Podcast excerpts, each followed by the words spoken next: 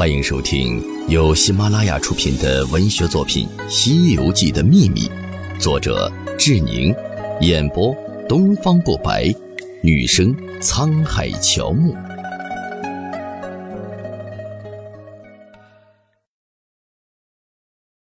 第四十七章：菩萨的秘密。《西游记》里主要的菩萨有孔雀大明王菩萨。大慈大悲灵感观世音菩萨、文殊菩萨，菩萨是菩提萨埵的略称，意思是求大觉、化众生。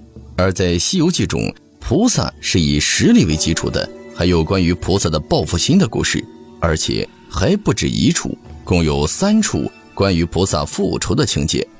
一是青狮奉佛旨拆去乌鸡国，报当年文殊菩萨三日水灾之恨；而是。观音的坐骑为孔雀大明王报仇，让诸子国王拆封三年。